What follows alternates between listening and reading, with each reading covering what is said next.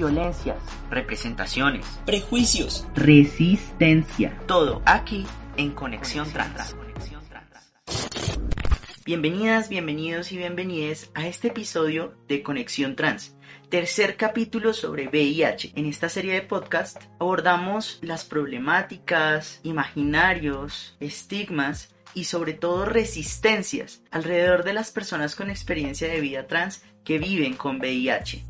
Les habla Danilo Donato, persona con experiencia de vida transmasculina y comunicador en Fundación GAT. Les recordamos a quienes nos escuchan que mantenemos el anonimato de las personas quienes han dado sus testimonios, puesto que respetamos el diagnóstico reservado y su derecho a ser solo ellas quienes lo hagan público. Durante este tercer capítulo escucharemos a una mujer trans quien da su testimonio sobre las situaciones que ha afrontado desde el momento de su diagnóstico, el enfrentarse a un mundo que estigmatiza a las personas con VIH. Esta también es una historia de resistencia desde el amor propio y el amor mutuo con sus redes de apoyo.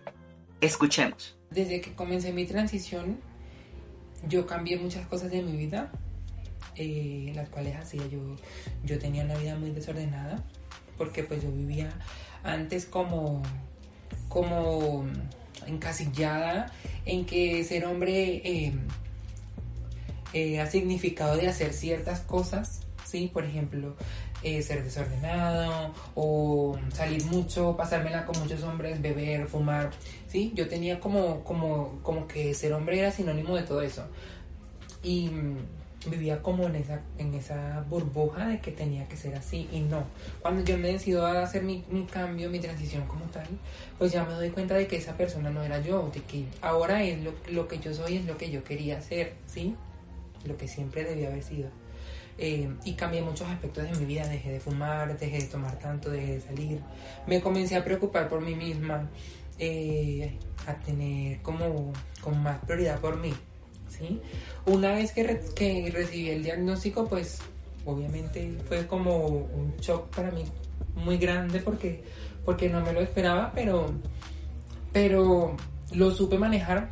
Yo, gracias a Dios, yo considero que puedo manejar las cosas eh, que me digan o, las, las, eh, las, noticias graves, entre comillas, de una manera eh, sensata y, pues bueno, me comencé a cuidar, comencé a tomarme mi tratamiento a la hora, eh, a comer mejor, em, cuidarme más, mi habitación, todas las cosas en que, en que en general engloba el diagnóstico en cuanto a, la salud, pues yo, yo sí he, he, mejorado.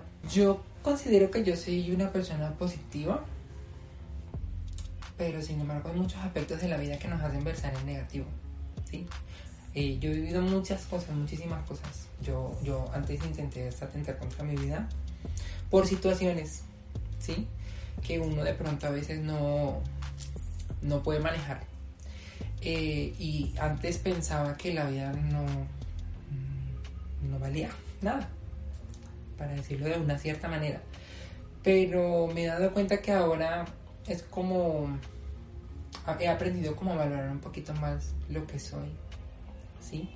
He aprendido como, como a, a, quererme un poquito más como soy, a quererme más, a querer más mi cuerpo, a, mostrarme a las personas como soy sin miedo a que, a que me rechacen, a que digan lo que digan y, y sentirme positiva yo mismo. Porque yo creo que es lo más importante cuando uno, cuando uno es diferente, la aceptación de las demás personas es complicada y yo creo que primero el positivismo va en aceptarnos a nosotros, eso, eso es lo principal. Cuando ya nos aceptamos nosotros y nos queremos, pues ya lo demás viene por añadidura. Yo siento que, eso es lo principal. Eh, principalmente con, con, la receptividad y la aceptación de mi familia. Eh, porque pensaba que no iba a ser así, yo pensaba que iba a ser totalmente diferente, que me iban a discriminar, que no me iban a apoyar como lo hacen ahora y pues em, diciéndoles que yo había tomado la decisión de comenzar mi transición em, fue distinto, ¿sí? Ellos comenzaron a apoyarme, eh, pues me empezaron a tratar como, como yo quería o como lo que yo soy, me llamaban por mi nombre identitario o por el nombre que me identifico como tal.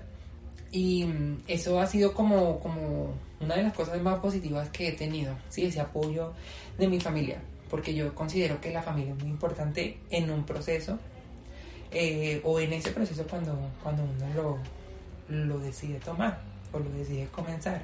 Entonces ha sido como ese, ese factor fundamental en, lo positivo en mi vida. Eh, con respecto a mi diagnóstico, pues no lo sabe mucha gente, no lo sabe todo el mundo, solamente lo sabe pocas personas. Tres personas.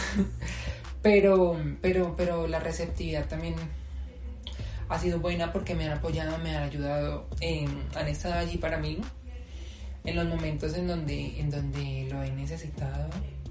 Em, y pues yo creo que no todo tiene que ser negativo o no debemos pensar que todo tiene que ser negativo, de que porque tengamos este diagnóstico todo el mundo nos va a rechazar. No, no todo es así tenemos que abrirnos un poquito más la mente y pensar en que existen personas y hay personas que nos quieren, que nos aman como somos, eh, con lo que tengamos y, que nos van a apoyar y que nos van a ayudar. Solo tenemos que dar como ese voto de confianza, ¿sí? Siento yo que debemos darle esa confianza a las personas como para que ellas también nos den a nosotros y nos brinden ese apoyo que nosotros necesitamos. Vivir con VIH eh, no es, no es se puede, o sea, vivir con VIH se puede, ¿sí? Teniendo su tratamiento al pie, al día, cuidándose. Entonces, nos, alzando nuestra voz, educando a las personas, enseñándoles que, que, que dejemos esos eh, prejuicios, los estigmas, ¿sí? Que dejemos de discriminarnos, ¿sí? Apoyándonos, así como nosotros lo estamos haciendo hoy en día. Hoy acá apoyándonos, saliendo, eh, visibilizarnos un poco más, tanto las personas trans como las personas que vivimos con el diagnóstico porque es importante para que se vayan perdiendo los miedos. Y todas esas personas que tienen temor a, por ejemplo, ir al médico, a hacerse una prueba, lo pierdan y solamente vayan y puedan cumplir el tratamiento y lo puedan, puedan tener un estilo de vida diferente, un estilo de, un estilo de vida como cualquier otro y mejor.